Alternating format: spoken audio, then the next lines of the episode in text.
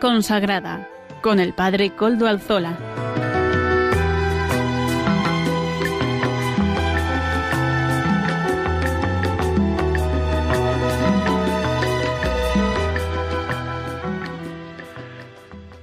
Buenas tardes, hermanos, amigos, oyentes todos. Hoy es jueves son las cinco de la tarde, las cinco y un minuto mi reloj, las cuatro y un minuto para aquellos que se nos unen desde las Islas Canarias. Es por tanto la hora de vida consagrada en Radio María. Feliz fiesta de San Antonio, San Benito Abad, patrono de Europa y padre del Monacata Occidental. Les saluda con sumo gusto Padre Coldo Alzola Trinitario. Hoy emito, como de costumbre, desde Algorta, Vizcaya, desde la parroquia del Santísimo Redentor. Así pues, al comienzo de este programa me encomiendo al Beato Domingo Iturrate, cuyas reliquias custodiamos en nuestro templo parroquial. Beato Domingo ruega por nosotros. Estaré con ustedes durante este tiempo compartiendo los siguientes contenidos. Comenzamos dando, como siempre, la voz a los pastores de la Iglesia, a los obispos, Hoy vamos a contactar en directo, en estricto directo, con Palencia para hablar con su obispo, don Manuel Herrero, que es miembro de la Comisión Episcopal de Vida Consagrada y colaborador habitual del programa de Vida Consagrada en el que estamos. Contaremos también con la participación de Sor Monse García Estebanez, hija de la Caridad de Santander. Actualmente ella lleva la cocina económica en la capital cántabra. Ella tiene mucho que decirnos. Estamos de estreno también en nuestro programa. En este programa de vida consagrada tenemos nueva sección. Amaro Villanueva, colaborador del programa, nos presentará la sección que se titula Música para evangelizar. Algo suena, ¿verdad? se trata de saber, ver, mirar cómo evangelizar con canciones que hablan de qué? De la buena nueva del Señor interesante y actual propuesta para nuestros diversos apostolados. Finalmente, el padre David García nos presentará el Evangelio del Domingo. Ya saben ustedes, siempre nos pone en conexión con la liturgia del domingo que llega. Y además, vuelvo a repetirme, como todas las semanas, se pueden poner en contacto con el programa por medio del correo electrónico del mismo. Ya saben cuál es, vida consagrada, todo en minúscula y todo seguido, arroba radiomaria.es. Yo mismo les, les contesto. Ustedes pueden escribirme y yo mismo les contesto. Y si no, que digan los que han escrito. Esta semana, el otro día me decía a mí una persona, yo no sé si tú respondes a todos, ¿eh? porque siempre dices que respondes, pues sí, es verdad. Yo me tomo la molestia, bueno, molestia no, el gusto y el placer de poderles responder personalmente y además agradezco porque ahí me dan algunas ideas, me han ofrecido también sugerencias para las entrevistas, me ofrecen también algunas mm, pautas, algunas mejoras que vamos a ir introduciendo poco a poco en el programa. Y como les he dicho al comienzo del programa, saludamos en directo a don Manuel Herrero, obispo de Palencia. Buenas tardes, don Manuel. Buenas tardes, Coldo. Buenas tardes. ¿Qué tal está? Pues gracias a Dios muy bien. ¿Y tú qué tal por ahí, por Vizcaya? Bien. Hombre, por aquí ya sabe usted, don Manuel, don Manuel ha sido vicario general de la diócesis hermana de Santander, ¿verdad? Eh, ya sabe que hace fresquito, que eso también se agradece en este tiempo ah, del verano, ¿verdad? En Palencia ya hace calor, calor, que de esos de verano fuerte. Ay, hablando contigo me acuerdo de Antonio, de don padre Antonio. Tan querido, ¿sabes? Por ti. Tan recordado. Sí, sí, sí, sí. Murió aquí, de hecho, murió en Algorta. Ya lo sé, ya sé. Qué, buena persona y un santo para mí. Y un Así hombre que no solamente el, el Beato Iturrate, sino también él. Aunque no sea Beato, pero es un santo de la puerta de al lado, ¿sabes? De compañero del alma. Y cuántas veces estuve con él ahí en la cárcel de del Dueso y, y en la bien aparecida y bueno en tantas reuniones y encuentros pues don Manuel, una bellísima persona. Dime, dime. Hoy si se queda escuchando el programa, que le invito, eh, después vamos a hablar con Sor Monse eh, García Estebanez, que es hija de la Caridad, santanderina también, una chica de 40 años, que lo conoce a usted, es más fácil que ella lo conozca a que usted la conozca a ella. Y también está ella ahora en el voluntariado de El Dueso, porque ah, mira, mira qué bien, bien. y aquí estoy con uno que también le conoce a usted, uno de los voluntarios de, de Santander de Radio María, Amaro Villanueva, que también es colaborador del programa. Así que también un, saludo a Amaro, un saludo. Eh, de, de, su parte, está aquí escuchándole, está en el control, está en el control y no puede hablar, pero no obstante Le, transmito y él lo está escuchando, eh, porque don Manuel, como nosotros, es también consagrado, es agustino, ¿verdad, eh, don Manuel? Sí, gracias a Dios, sí, gracias a Dios, sí. Ahí está su vocación. ¿Y cómo se presenta este tiempo de verano, don Manuel, en la diócesis de Palencia? Pues gracias a Dios, gracias a Dios, bien, con un tiempo de descanso, para recuperar fuerzas, hacer una parada, pero no estancarse, sino para reponer fuerzas, abrirse el espíritu y, caminar de nuevo con nuevas, eh, nuevos impulsos y guiados por el viento fresco que siempre es del espíritu, porque el espíritu siempre actúa y siempre actúa en favor del pueblo de Dios y de la humanidad. Qué bueno, y es verdad, y es verdad. Eh, además, Palencia hay muchos pueblos donde la gente tuvo que emigrar y en verano suelen volver, ¿verdad? Esos pueblos. Sin duda. En Palencia, una diócesis de unos 165.000 números redondos habitantes.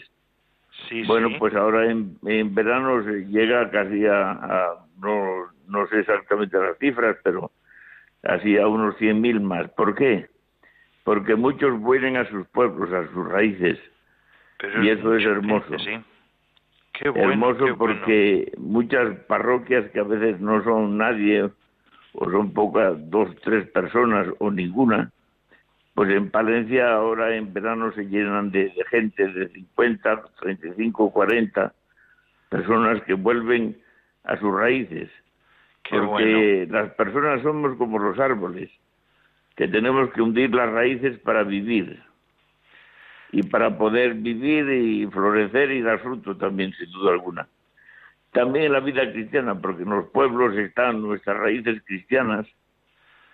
Y da gusto ver como muchos pues empalman otra vez con esas raíces cristianas, aunque a veces se han, ido fuera, inmigrantes a otras regiones de España o a otros países y vuelven y entroncan otra vez con sus raíces, que siempre vivifican, siempre brot llevan el agua, en la savia viva de, la fe. Qué bueno. Me alegro mucho por ello, sí, sí. Sí, ¿verdad? Al final, los pueblos y la parroquia del pueblo, de nuestros padres, donde fueron bautizados, se convierte como el pequeño refugio de la fe, porque mucha gente que igual en la ciudad, pues pues pasa más inadvertida la parroquia, llega al pueblo y vuelven otra vez a celebrar, eh, es normal ir a misa, es, es algo hermoso, El, el tañer de las campanas, eh, todas esas cosas para los que somos de pueblo eh, están ahí en la memoria también de cada uno de nosotros, ¿verdad, don Manuel? Ahí están, están las raíces y, yo comparo a veces la vida humana y la vida cristiana con los árboles. Y, los árboles, aunque sopla el viento, si tienen buenas raíces, pues eh, pueden venir temporales, pueden venir incluso rayos, pero brotan otra vez. ¿Por qué? Porque la savia está ahí y las raíces están ahí. Y sin duda alguna darán mayores o menores frutos, pero están ahí y eso es hermoso, ¿sabes? Y yo considero que cuantos bautizados, pues cuando vuelven a los pueblos reviven a su modo y a su manera, pero reviven la fe, esa fe que se ha traducido en a veces en por devoción a una imagen de la Virgen, a una vocación a un santo, al encuentro con, con los demás cristianos en el pueblo, en la misa dominical, etcétera, y eso es hermoso es hermoso de verdad, es hermoso de verdad. Además es eso, lo auténtico, donde uno se siente reconocido, ¿verdad? En esos pueblos porque le conocen por su nombre, por su... Fíjese, don Manuel, permítame, yo soy ahora párroco aquí en Algorta en parroquias muy grandes, bueno, grandes, sí, grandes, donde pues tengo que celebrar muchos funerales y yo siempre digo, yo quiero morirme en un pueblo pequeño, donde uno es reconocido y querido por la comunidad. ¿No le parece a usted, don Manuel? No, sin duda. Y reconocido y querido y perdonado y acompañado y cuya memoria y pues queda en el pueblo, pues comienzan los del tiempo.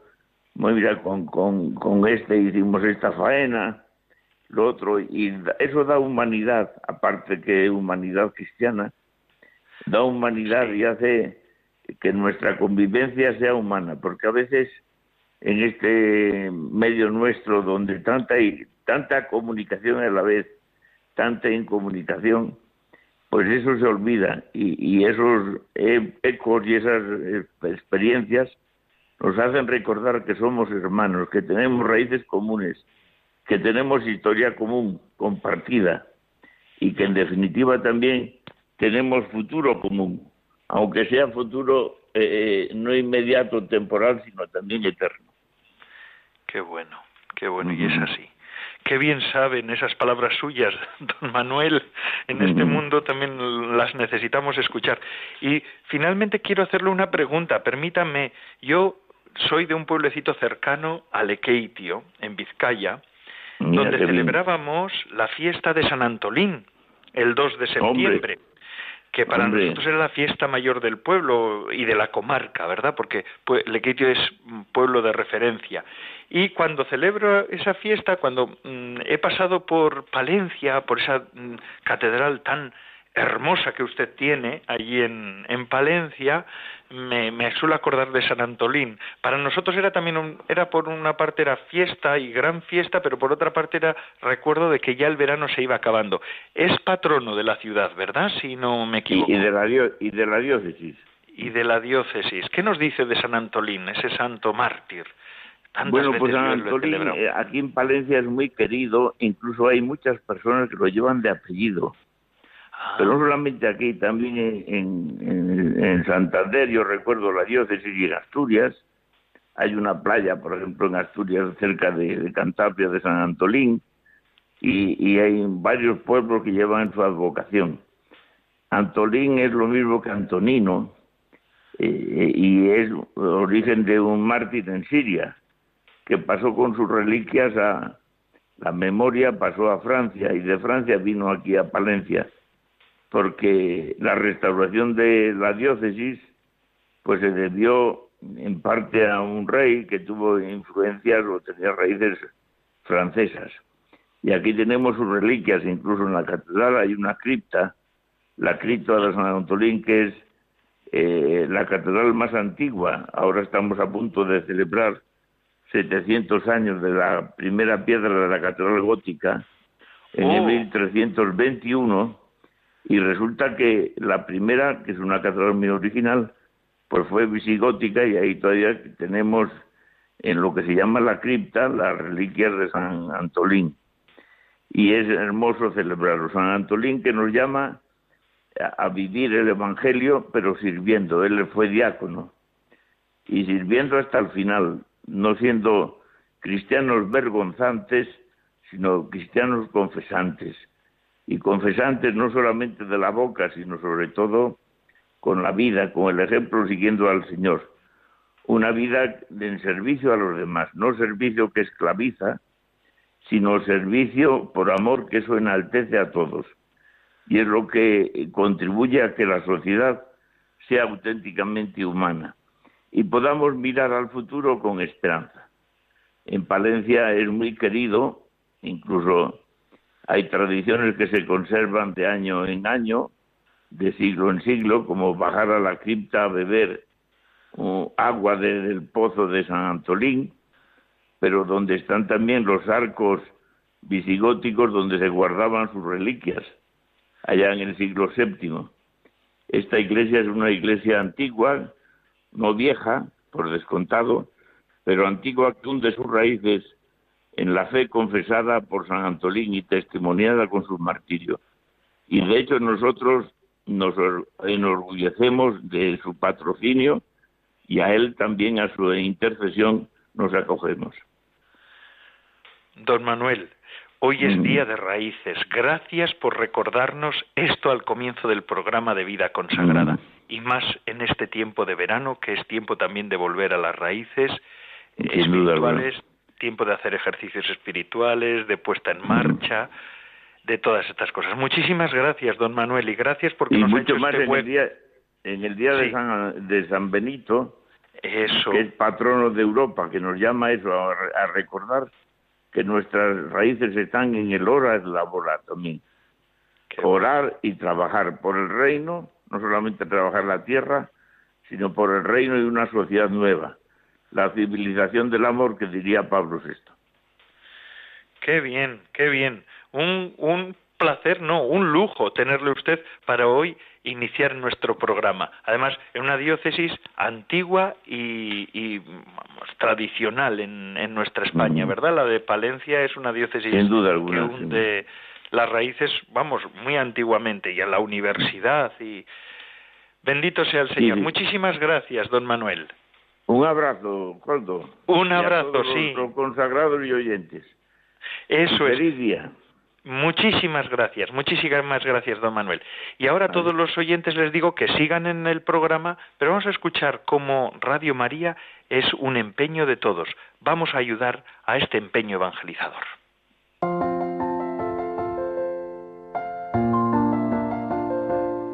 En este tiempo veraniego, en el que a todos nos gustaría descansar de las ocupaciones habituales, recordemos que lo más importante es el descanso del corazón que brota de la certeza de vivir apoyados en un amor fiel, gratuito, e incondicional, suceda lo que suceda en nuestras vidas. La dolorosa experiencia de tantas rupturas, infidelidades y abandonos puede hacernos pensar que ese deseo es solo una utopía irrealizable en nuestra sociedad. Sin embargo, nosotros sabemos que Dios es amor, que su palabra se ha hecho carne y que consiguientemente Dios nos ama con corazón humano, Sí, somos amados incondicionalmente y por encima de nuestros méritos por ese corazón que nunca dejará de latir por cada uno de nosotros, en verano o invierno, salud o enfermedad, días de bonanza o de tormenta.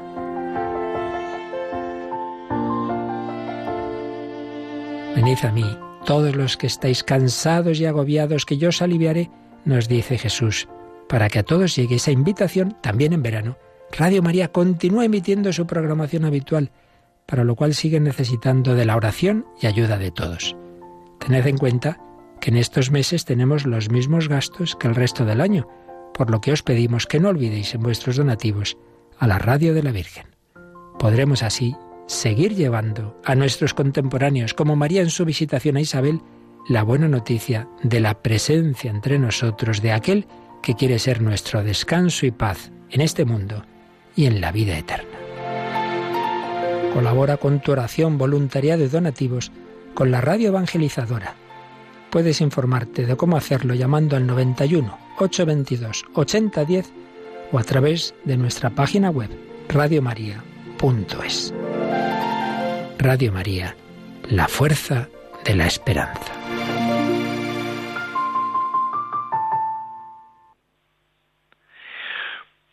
Ya les decíamos al comienzo del programa que hoy teníamos una entrevista interesante, como siempre, pero hoy de un modo singular. Hoy tenemos aquí en nuestro al habla, al teléfono, a Sor Monse García Estebanez. Eh, Sor Monse, buenas tardes. Buenas tardes, Padre Coldo. ¿Qué tal andamos? Bien, un poco afónica, pido disculpas por la voz, pero me he ido quedando así a lo largo de la mañana. Serán los nervios, quizá. Puede ser, puede ser. Que no, que no, que no. Que seguramente tú tienes mucho que decirnos, Sor Monse, así que estamos, todos son oídos. En la radio todos son oídos. Sor Monse, que la escuchamos también con una voz joven, fue nacida en 1979, así que tiene 40 años recién cumplidos. Para, para ser religiosa, bueno, consagrada, para ser hija de la caridad, pues una edad no, no es muy normal que haya eh, muchas vocaciones en este tiempo. Sor Monse, ¿nos podrías explicar cómo, cómo decidiste ser hija de la caridad? Explícanos tu Pues, vocación. Gracias. Pues eh, fue un proceso de, de años, ¿no? Al final de la adolescencia, cerca ya de la juventud, cuando estaba estudiando en la universidad, había retomado el contacto de forma especial con la Iglesia a través de las Hijas de la Caridad, precisamente, y comencé mi carrera universitaria, pero a la vez eh, se produjo en mí pues un conocimiento de, la gente que estaba sufriendo en, Santander, ¿no? Donde nací, donde viví hasta, hasta que me fui a la compañía. Precisamente, luego hablaremos de la obra en la que estoy ahora, pero el conocimiento fue a través de, esta obra porque yo participé como voluntaria en la Oficina Económica de Santander y a través de un, de un campo de, de servicio en verano conocí a gente muy aislada y que vivía en soledad en los poblados de, Cantabria.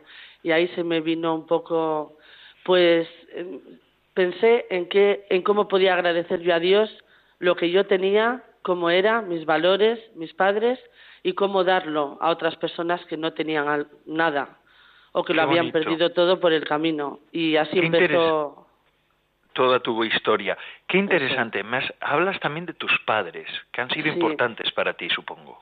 Muy importantes. En este camino también de fe y de, y de vocación. Sobre todo, en, mm, bueno, mis padres, yo soy hija única, ¿no? Y, y, mis padres siempre me han respetado, siempre han, bueno, pues somos una familia humilde, sencilla, mi padre obrero, mi madre pues también ama de casa y ahora pues trabaja también, ¿no? bueno, es en un lavadero de una, de una congregación religiosa que que no son las hijas de la caridad, con las siervas de María trabaja. Y, y de forma sencilla y humilde, como digo, pues me fueron enseñando el valor del trabajo. Mi madre, sobre todo, pues rezaba conmigo, me acuerdo yo de pequeña al rosario, me, ayuda, me enseñaba a ayudar a los demás. Siempre esa semilla la he tenido en casa. Me acompañaba a mi misa dominical, a mi catequesis, y luego también, pues eso, de cómo comportarme con los demás. Para ellos fue una gran alegría, sobre todo para mi madre. Mi padre lo respetó, pero para mi madre fue una gran alegría porque es una mujer de fe, aunque la costara, porque soy hija única. Fue una, una gran alegría cuando le dijiste, mamá, que quiero ser hija de la caridad. Sí, para ella sí, siempre me ha acompañado en el proceso, apoyándome, animándome siempre. Fíjate, pues ¿cómo se llama tu madre? Manuela, Manoli. Manoli, pues vamos a darle un abrazo. Seguro que nos está escuchando. Vamos a darle un abrazo y la enhorabuena desde aquí, ¿eh? porque ciertamente al final mm, uno se da cuenta que cuando tiene un hijo consagrado no lo pierde, sino que lo gana más, porque eh, los hijos consagrados a veces están más unidos a los padres que eh, los que se casan u, otros, ¿verdad? Eso suele ser, eso suele ser. Y, mm, pero bueno, tú no entraste a la, a la compañía digamos así, a, los 17 años, ¿verdad? ¿Tú hiciste algo de recorrido antes de entrar a Hija de la Caridad? Sí, pues eso, a los 18 años ingresé en la Universidad de Cantabria para estudiar economía. Había elegido yo esa carrera y después hice integradora social, después economía, porque ya lo quise dejar primero, pero me han enseñado que lo que empiezo, pues con responsabilidad lo tenía que acabar, tenía becas, pues tuve que acabar. Y lo hice pues rápido, todo lo rápido que pude, y ya estudié integración social, que es lo que yo quería. Y quería hacer educadora social mientras, pero ya veía que eran muchas disculpas. Tuve, pues tuve mis amigos, salía, era responsable en los estudios, también tuve pareja en ese tiempo, quería huir porque yo ya notaba la llamada desde los 17, 18 y me decidí a los 24 años. A los me costó dar el brazo a torcer, sí. Mm, pero a los 24 años y seguramente que el mundo vería esto, permíteme que te lo diga así tan, tan crudamente eh, a ti, Sormonse, eh, vería, pues esta chica está tonta, con una carrera de economía, con una con esto de servicio social, o bueno, educación social o de integración integradora, social, integradora. Eh, esta chica, qué le pasa? ¿Qué le pasa? ¿No te dijeron alguno de eso? Sí, yo se lo dije a poca gente porque veía veía Sí, que estaba yo como, claro, venía de un mundo, pues al ser economista trabajé en el banco, en la Cámara de Comercio, en la misma hacienda, y yo siempre he recordado, claro, en esos ambientes no sabían nada. Eh, he recordado, cuando leemos el Evangelio de Mateo y lo oramos, digo, pues a mí también el Señor me recogió de un mostrador de impuestos. con otros valores, pero también me recogió de un mostrador de impuestos porque fue mi último trabajo. Fíjate. Claro, y durante todos esos años estaba en JMV, Juventudes Marianas Vicencianas, que es, la asociación juvenil relacionada con las hijas de la caridad y los padres paules. Y, y también eso iba calando en mí, el amor a los pobres, los ejemplos de las hermanas, era todo como, un, como una Macedonia. Y luego Dios fue el más fuerte de todos. el Señor ya te iba preparando, te iba preparando, te eligió y dijo, esta chica no se me va a escapar, Sormonse es para mí. Eso es lo que te dijo. Y mm, en la vida eh, como hija de la caridad, eh, tus pasos han sido de formación. Brevemente, si nos puedes dar unas pinceladas de cómo es ese camino de formación en vuestro, en vuestro instituto, pues te lo agradeceríamos. Pues mira, en principio eh, hacemos, redactamos, hay una hermana que te acompaña, ¿no? En tu proceso de discernimiento vocacional. Sí. Y escribimos cuando ya estás preparada o ya te decides, escribimos una carta personal a la visitadora, que es pues, la responsable de toda la provincia canónica, y a su consejo. Y ella nos responde y nos manda a una comunidad a hacer una experiencia, una experiencia pequeñita de un mes o dos. Y ahí, si ves que sí y en tu acompañamiento te dicen, pues parece que sí, puedes intentarlo, pasas al postulantado, escribes otra carta y pasas al postulantado. Y todavía no eres hija de la caridad, entonces es un año o dos, depende. Yo tuve que estar dos años porque me operaron en medio. y es un año o dos, sí, de, de búsqueda donde la comunidad te ve y tú ves el servicio a los pobres, la formación, etcétera, etcétera. Y si al finalizar el periodo de postulantado te ves preparada y te ven preparada, vuelves a escribir y pides ya la entrada al seminario.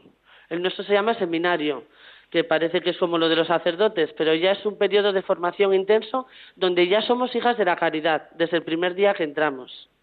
Ya, ya, Nosotras no tenemos que esperar a los votos para ser hijas de la caridad. Y luego, entre los cinco y siete años de vocación, nos, nos preparamos los cuatro primeros y ya eh, celebramos nuestros votos que después lo renováis anualmente. Eso es. Luego, cada, cada encarnación, cuando la, cuando la Iglesia celebra el Día de la Encarnación, que suele ser el 25 de marzo, salvo que lo se modifique por, por otro festivo.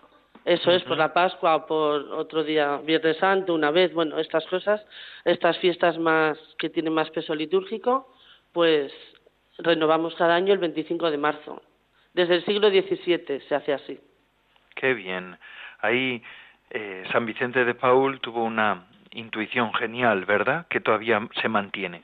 y ahora, después de que mm, tu periodo de formación se acabó, entraste a formar parte ya en la misión. ¿Y qué misión has tenido hasta ahora? Pues en el envío en misión desde el seminario que yo lo hice en Madrid, eh, tuve que, o sea, me enviaron a Burgos, a un colegio a un colegio que ahora ya las hermanas no están, Colegio de Saldaña se llama, que está cerquita de la catedral, para los que conocen Burgos, y en el casco histórico. Y ahí estuve con la pastoral y dando clase en secundaria y bachiller. Para mí fue un mundo, un impacto. Aprendí muchísimo porque no quería ir a colegios. Yo decía, yo no, he dado el brazo a torcer para ahora estar en los colegios. Bueno, pues luego me enamoré del colegio y ahora que no estoy, pues lo he hecho en falta. Me enamoré del colegio. En esos tres años que estuve ahí, descubrí nuestra misión en el colegio y después fui a un hogar de menores en el País Vasco, en San Sebastián, donde pues estaba en un piso como educadora para niños que han tenido que ser retirados de sus casas y eso fue una experiencia bastante dura, pero dos años. Y también cerramos la comunidad. Entonces fui a un colegio de Irún, donde también estuve con secundaria, y luego vine a Santoña, tres años. Eh, también la pastoral y, y, la clase en secundaria y tutora, tutora en todos los sitios en los que he estado. Y después ya me mandaron aquí, a Cocina Económica de Santander. Claro, hiciste economía, hiciste economía y te han mandado a la cocina económica, ¿cómo no te van a mandar? Luego nos explicas, dentro de un momentito nos explicas de qué se trata la cocina económica, pero permíteme hacerte una cosa, ¿no? Por lo que yo he visto, mm, al final uno dice, y es también una, una cuestión que la digo de cualquier vocación, ¿no? Al final el recorrido de un consagrado es muchísimo más rico que si tú te hubieras dedicado a la economía en el, en el banco o, en cualquier otro sitio, ¿no te parece? que has conocido yo cuando antes me decías, pues Dios te iba preparando, ¿no? Antes que hablábamos al principio de la entrevista, en el recorrido vocacional, pues yo decía, yo decía, pero Señor, con todo lo que sufrí yo en esa carrera, que elegí esa carrera por, por pura ambición, pues a los 18 años, economía, tenía buenas notas. Digo, ¿para qué me hiciste pasar por aquello? Y luego eh, nunca me he dedicado en la compañía a nada que tenga que ver con la economía. Bueno, cuando daba la clase de economía, pero vamos, en lo demás. Y digo, claro, ahora con todos los trámites como integradora que tengo que llevar a cabo aquí en la cocina, digo, pues es que Dios hace las cosas siempre por algo te va preparando de maneras que tú no entiendes muchas veces, te enfadas, no lo entiendes, quieres tirar la toalla y luego vas descubriendo que todo ha sido por algo. Su, pedagogía es así, es así poco a poco, sin forzar y persuadiendo, ¿verdad? Y la cocina económica, explícanos un poco lo que es y porque es una obra yo creo que muy interesante. Y muchos oyentes de Vida Consagrada en el programa de Vida Consagrada en el que estamos, pues ciertamente lo lo querrán conocer. Pues eh, como hija de la caridad en este servicio, pues mm, bueno, luego comentaré lo que me aporta y esto.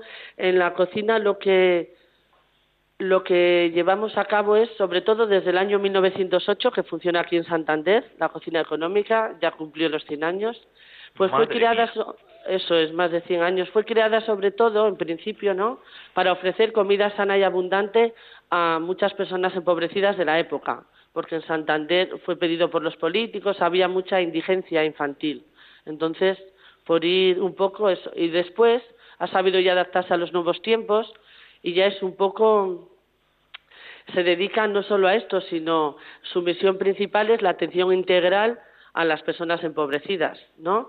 Pues queremos acoger, acompañar a personas vulnerables, ofreciéndoles la atención integral. San Vicente decía, no solo hay que dar de comer, hay que atender lo espiritual y lo físico. Hay que atender a la persona en sus necesidades básicas y después promover la autonomía, el desarrollo sociolaboral. Él no lo decía con estas palabras, pero en las conferencias que tengo aquí delante también, que he estado repasando pues lo de los presos que ahora hablaremos, pues es que ya hablaba él en su lenguaje del siglo XVII de estas cosas. También hablaba de procesos que favorezcan la, integración de los pobres y ahora hablamos de ciudadanos de pleno derecho. Él lo decía de otra manera. Pero eso es lo que queremos en cocina, acompañar a las personas a que se conviertan en ciudadanos de pleno derecho porque lo son. Qué bueno. Eso es el servicio. ¿Suelen ir muchas personas a comer ahí? y bueno, a ser atendidas en cocina económica. Pues lo primero que pasan es por despachos, ¿no? Están mis compañeros, dos educadores y la trabajadora social. Yo apoyo con las con los trámites y con todo esto. Ellos pasan por ahí y piden servicio de, de ducha o de lavadero o de comedor o de talleres o de alojamiento. Tenemos todos esos servicios. Y en el comedor en concreto, como me has preguntado lo primero, pues en torno a 60, 80 personas para el desayuno. No cierra ningún día del año el comedor. Y luego la comida en torno a 160, pero pueden ser 120, 130, depende de las fechas, que hay mucha pedagogía en ellos también detrás. Pero bueno, como muchísimo, 160. Y para cenar, pues ya en torno a 100, 110, 120, que pueden ser un día 80. También depende. Pero lo máximo, que es lo general, pero bueno, hay días concretos de fiesta o bueno, pues depende de la problemática de cada uno, pues eh, tienen un proceso de vaivén, pero normalmente ese es el número. Qué bien, qué bien, qué interesante. Así que mucho trabajo y eso llevado por por la Iglesia, por una presencia de la Iglesia que es las hijas de la caridad, verdaderamente encomiable. Ahí se puede ayudar, se puede colaborar, necesitáis colaboradores, necesitáis voluntarios, necesitáis ayuda también económica, supongo, no sé, mm, ¿cómo se puede ayudar en la cocina económica, en todo ese mm, proyecto que tenéis ahí? Esta casa funciona sobre todo por voluntariado, si no sería imposible. Yo que me dedico pues a los acompañamientos médicos de trámites laborales, burocráticos, etcétera, pues eso, tenemos grupos de voluntarios que nos ayudan y luego todos los que vienen al comedor, al lavadero, se me ha olvidado decir que tenemos tienda económica donde las familias que no tienen recursos pero que lo pueden hacer en casa vienen a pedirlo con vales que se les da previamente o sea, todo eso necesita voluntariado, porque si no sería imposible. Hay trabajadores contratados, pero hay más de 100 voluntarios en la cocina económica. Hay muchos donantes particulares, sobre todo. Se sostiene de fondos, sobre todo particulares, aunque hay algunas subvenciones. Qué bien. Y además estás también eh, como colaboradora en el equipo de evangelización dentro de la cárcel del Soto de perdón de, del Dueso. Santoña, del Dueso. Ay, Dios mío, discúlpame. Sí. No, sí. Del Dueso. Pues mira, cuando antes os he dicho que antes de venir a Cocina Económica estaba en, en el Colegio Sagrado Corazón de Santoña. Entonces, eh, bueno, pues a 20 minutos caminando, pues está el Dueso, el, el centro penitenciario del Dueso. Y a mí ya me habían hablado muchas hermanas en mi proceso vocacional de la cárcel. Yo escuchaba el programa de Radio María Libertad a los cautivos. Entonces yo ya tenía mi, mi espinita ahí. Y nunca había dado el paso. Y, bueno, entonces un día vino a visitarnos una hermana con la que voy yo ahora, que entonces no vivía con ella y ahora sí. Vino a visitar a las hermanas mayores de mi casa y lo dijo y tal, venimos de la cárcel y tal, digo, ay madre. Y luego ya el día de Nochebuena, un rato antes de la oración, fui yo allí a pasear y vi cómo salían los presos, cómo les, las familias, cómo les, les acogían, etcétera. Y entonces volví y le dije a mi hermana sirviente, que bueno, normalmente se conoce como superiora, pero nosotras lo llamamos hermana sirviente, se lo dije y el día de Nochevieja me acompañó a Santander y ya trajimos los papeles para pedir mi entrada, se los trajimos al capellán. Y en julio tardaron seis meses, pero bueno, llegó. En junio, julio me dieron permiso y ya empecé a entrar. Esto fue en el año 2015. Entonces, y desde para, entonces. y desde entonces voy. Y para mí la cárcel, pues, em, lo que me aporta es, pues, el, el otro día pensándolo, porque para otra cosa que estaba pensando en esto, leí en un escrito de, de Francisco, del Papa Francisco, que cada vez que entra en una cárcel se hace las mismas preguntas. ¿no? Él se pregunta por qué están ellos presos y no yo, tengo más mérito que ellos para no estar allí, por qué ellos han caído y yo no. Es como cuando yo de pequeña decía, ¿por qué yo no he nacido en África y esos niños sí? Pues una cosa así, ¿no? Es un misterio. Y ciertamente el estar ahí entre ellos, que muchas veces son de la cocina, o sea, se van moviendo de la cárcel a la cocina y de cocina a la cárcel. Sí, pues ciertamente... No me río. Sí, pero es, es verdad. Ciertamente Es me enseña por mi personalidad a juzgar menos rápido, porque yo, eh, por cómo soy, pues a juzgar menos rápido, a relativizar en alguna circunstancia que antes no era capaz, que me costaba mucho, a no quedarme con la primera impresión.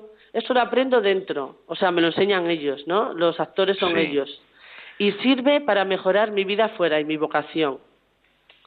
O sea, la cárcel, bueno. y me pasa lo mismo en la cocina económica, porque es aunque sean bueno algunas personas son las mismas pero aunque sea distinto el trabajo porque es verdad que la cárcel es más de escucha de asistencia religiosa doy catequesis a un chico que se quiere que quiere llevar a cabo los sacramentos de iniciación. Aquí es otra cosa no pero te- las personas te van enseñando en su debilidad a que tú también eres capaz de ser débil y que desde ahí les puedes ayudar sin caer tú. Claro tienes que estar para cuando ellos vuelvan a o sea, acompañar, la palabra escuchar y la palabra acompañar. Qué bueno, qué bueno. Eso es importante. La verdad, pues lo digo, que gracias a que dejaste la economía, ¿eh? Sor Monse. Sí, es verdad. El Señor Yo ha tenido creo gran Que es misericordia. Creo que esto es mejor. Claro que sí. Los Para que somos vida. consagrados, ¿verdad? Eh, Sí. Solemos decirlo, ¿no? El Señor ha tenido gran misericordia con nosotros al ponernos Sí. en este camino. Yo lo Así tengo que- claro. Para mí, perdona que te haya interrumpido, Sí. ha sido, o sea, el Señor al elegirme, por mucho que me costara dar el brazo a torcer, que yo digo siempre, me salvó. Mi historia de salvación está marcada por eso. Es un misterio que lo descubriré en el cielo, supongo, pero es verdad, porque es una Qué historia bueno. de salvación. El Señor nos elige a todos para algo, pero que tú quieras acogerlo, pues es un misterio, como la fe, es un misterio grande, y yo me siento agradecida. Qué bueno, qué bueno. Y es verdad, es verdad. El Señor ha hecho una historia de salvación con cada uno de nosotros es. y contigo. Doy gracias por esa historia, porque tu nombre también estaba tatuado en las manos del Señor. Fíjate, Sí. te voy a invitar a que escuches esta nueva sección que tenemos en el programa, que es eh, la sección de un voluntario, además paisano tuyo, Amaro Villanueva de Castro, de los voluntarios de Radio María, que se llama Música para Evangelizar. Y hoy nos pone una canción que tiene que ver con ese tema. Así que, Sor Monse, muchísimas gracias por dedicarnos este tiempo a Radio María, a este programa de vida consagrada, y ánimo, rezamos por ti. A partir de ahora, muchos más rezarán por ti. Gracias por hacerte voz de los que no tienen voz. De verdad. gracias a vosotros. Adiós. Un abrazo muy fuerte. Vamos a escuchar esta sección de Amaro Villanueva. Vale, gracias. Hoy en día la palabra pierde sentido porque la palabra sobreabunda en nuestro entorno. Palabra por aquí, discurso por allá, y quien escucha, pocos, muy pocos. Y además, si esa palabra es más de lo mismo, más de lo que oímos siempre, ¿qué nos aporta? A veces la música nos ayuda a desconectar de la palabrería que nos inunda, conversaciones con poco contenido, sin un fin concreto, esa música que nos llega al alma, que hace que recordemos situaciones muy importantes del pasado. La música nos puede animar, nos puede acompañar y puede comunicar. La música que nos lleva a Dios, esa música es música para evangelizar, para dar a conocer lo que es Dios y lo que hace en nuestras vidas. Pues bien, esa música y letra existen en forma de música para evangelizar. Y hoy inauguramos esta sección musical del programa Vida Consagrada con el siguiente título que escucharemos a continuación. En las palmas de las manos te tengo tatuada. Interpreta las Carmelitas Samaritanas del Corazón de Jesús en Valladolid.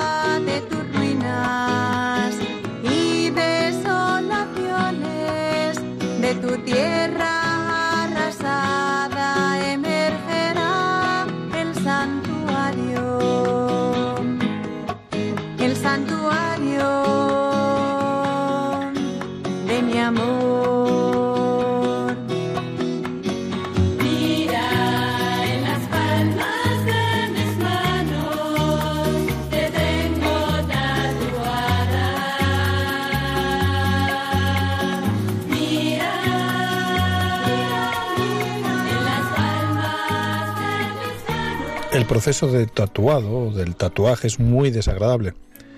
Cuando una persona se tatúa, comúnmente lo hace en un brazo, la espalda o en otras zonas. Pero, ¿por qué? ¿Por qué en las palmas de las manos no se tatúa a nadie? Pues porque las palmas de las manos son demasiado sensibles, son demasiado delicadas. El dolor del tatuaje en las palmas de las manos es demasiado grande para soportarlo. Pero aún así Dios nos dice, He aquí que en las palmas de las manos te tengo tatuada. Primeramente, Dios está diciendo, lleva demasiado tiempo mirar en otras partes del cuerpo. Y como las palmas de las manos son lo que tenemos más a la vista, es ahí donde se ha tatuado nuestro nombre. Allí es donde puede vernos constantemente.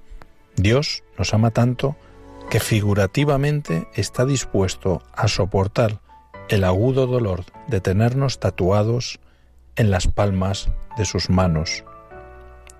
¿No es demasiado doloroso para Dios grabar nuestros nombres en las palmas de sus manos, porque Él nos ama tiernamente?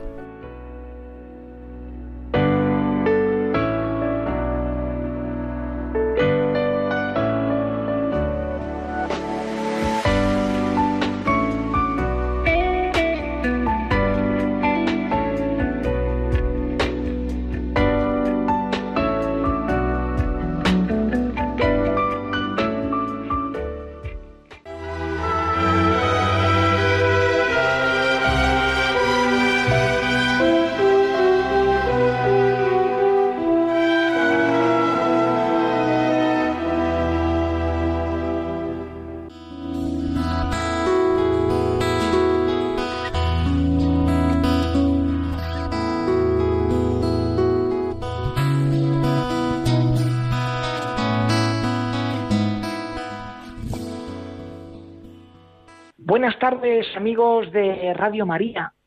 Este próximo domingo, 14 de julio, en la iglesia celebramos el decimoquinto domingo del tiempo ordinario. Vamos a escuchar el Evangelio de ese día, que está tomado de San Lucas, y dice así. En aquel tiempo se levantó un maestro de la ley y preguntó a Jesús para ponerlo a prueba. Maestro, ¿qué tengo que hacer para heredar la vida eterna? Él le dijo, ¿qué está escrito en la ley? ¿Qué lees en ella? Él respondió, amarás al Señor tu Dios con todo tu corazón y con toda tu alma y con toda tu fuerza y con toda tu mente y a tu prójimo como a ti mismo. Él le dijo, has respondido correctamente, haz esto y tendrás la vida. Pero el maestro de la ley, queriendo justificarse, dijo a Jesús, ¿y quién es mi prójimo? Respondió Jesús diciendo, un hombre bajaba de Jerusalén a Jericó, cayó en manos de unos bandidos que lo desnudaron, lo molieron a palos y se marcharon dejándolo medio muerto. Por casualidad, un sacerdote bajaba por aquel camino y al verlo dio un rodeo y pasó de largo. Y lo mismo hizo un levita que llegó a aquel sitio. Al verlo dio un rodeo y pasó de largo. Pero un samaritano que iba de viaje llegó a donde estaba él y al verlo se compadeció y acercándose le vendó las heridas echándoles aceite y vino y montándolo en su propia cabalgadura lo llevó a una posada y lo cuidó. Al día siguiente, sacando dos denarios, se los dio al posadero y le dijo, cuida de él, y lo que gastes de más, yo te lo pagaré cuando vuelva.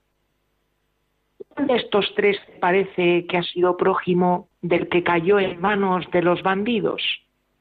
Él dijo, el que practicó la misericordia con él. Jesús le dijo, anda y haz tú lo mismo.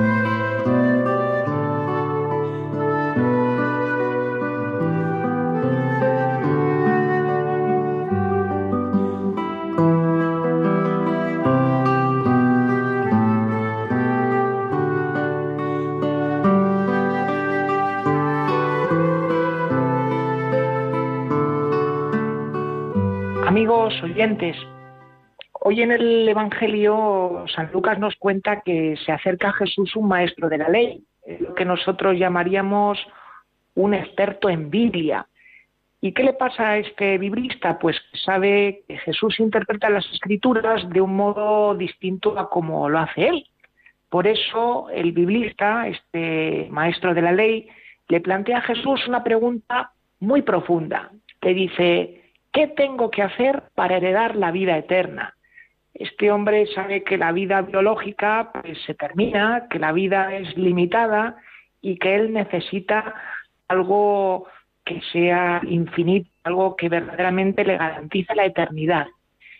Y Jesús le responde, pero le responde un poco a la gallega, porque en vez de darle una respuesta cerrada o ya elaborada, bien dicha, lo que Jesús hace es hacerle un par de preguntas. Le dice, ¿qué está escrito en la Torá? La Torá son los cinco primeros libros de la Biblia. Y le dice también, ¿qué lees en ella? Y se ve que este hombre, este maestro de la ley, pues dominaba muy bien la Sagrada Escritura, porque le responde con dos citas. Le responde con una cita del Deuteronomio, en que amarás al Señor tu Dios con todo tu corazón, con toda tu alma y con toda tu fuerza, es la oración de la Shema, y le responde también con una frase del Levítico que dice, llamarás a tu prójimo como a ti mismo. Luego Jesús le, ante esta respuesta también elaborada que da el maestro de la ley, pues Jesús le dice que ha respondido muy bien y le dice que va por buen camino, que esa actitud pues le va a llevar a la vida eterna, que además eh, aquí ya en esta vida pues podrá experimentar aquel que es eterno viviendo de esta manera. Pero se ve que este maestro no se queda conforme, quiere seguir ahondando en esto de la salvación y le pregunta a Jesús eh, que quién es su prójimo, quién es mi prójimo. Y esta pregunta, que puede parecer tan evidente para nosotros, porque cualquiera hoy diríamos, pues el prójimo es cualquiera que te cruzas por la calle, para los judíos en aquel tiempo no era tan evidente, había mucha discusión entre ellos mm, de hasta dónde tenía que llevar el amor con las personas, es decir, quién era prójimo por entero, quién era prójimo a medias y quién no era directamente prójimo. Y de nuevo Jesús, en vez de dar una respuesta cerrada y bien elaborada, pues le responde contándole una parábola para que el maestro de la ley, igual que había hecho antes, pues saque sus propias conclusiones y él mismo se dé la respuesta. Y es la parábola que acabamos de leer, que es la del buen samaritano, que probablemente hemos escuchado ya algunas veces. A mí me gustaría de esta parábola no la vamos a explicar detenidamente, pero sí que yo quisiera señalar tres cosas que a mi juicio son bastante importantes. La primera de ellas es que de aquellos que pasan junto a aquel hombre que le habían apaleado los bandoleros, pues dos de las personas que pasan junto a él son personas religiosas, judías, que cumplen con los mandamientos, es decir, es gente que tiene los papeles en regla, es gente como Dios manda. Pero mira tú por dónde que esta gente pasan de largo, mientras que aquel que es un samaritano, lo que nosotros antes decíamos que era un hereje, pues no pasa de largo, se detiene, escucha su corazón y dice, a este pobre herido hay que atenderle, se moja en el asunto. Luego, la primera cosa es que aquellos de los que se esperaba que tenían que responder como Dios manda, acercándose a ayudar al herido, no lo hacen y aquel del que no se esperaba y que estaba tachado socialmente es aquel que se implica. Luego la segunda cosa, esta la tendrán que ustedes poder descubrir si se animan a ello, eh, mirando en el capítulo 10 de San Lucas, es poder ver los diez verbos que describen el actuar del buen samaritano. Si tienen oportunidad, lean con detenimiento este pasaje, merece la pena. Y lo tercero tiene que ver con el tema de la posada y del posadero, porque es muy llamativo que el término griego que utilizan para hablar de la posada es la palabra pandogeion, que viene a significar también el lugar donde es acogido todo el mundo. Esto ya tiene que ver con temas de alta teología, ¿eh? porque en ese lugar donde es acogido todo el mundo, vive el pandogeos, que es el posadero. Y díganme ustedes si no es coincidencia que Jesús, para nosotros, es como ese buen samaritano que nos coge a las personas que venimos heridas por la vida y nos lleva al encuentro de ese buen posadero que es Dios Padre, para que en el Pandogeion, en la posada, ese lugar donde es acogido todo el mundo, podamos ser sanados.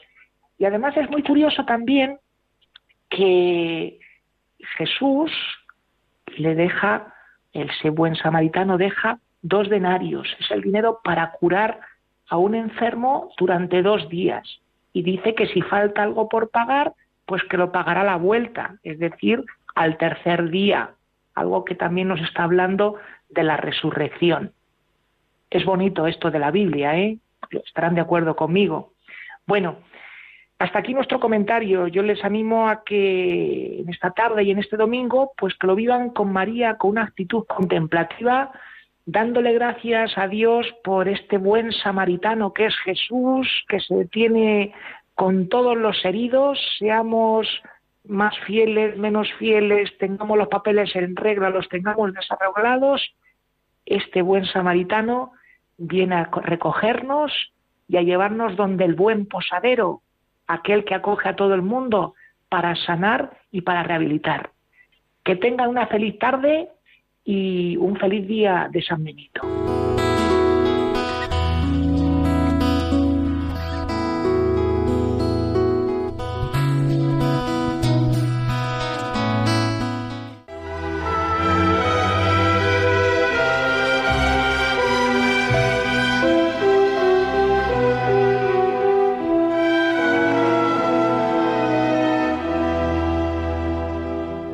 Hemos llegado al final del programa y a punto de, dar ya las seis, casi casi. A todos les dejo ahora con la hora feliz, el espacio dedicado a los más pequeños de la casa. Y esto no para amigos, sigan con Radio María. Se despide de todos ustedes, Padre Coldalzola Trinitario. Recen por mí. Hasta la semana que viene, si Dios lo quiere.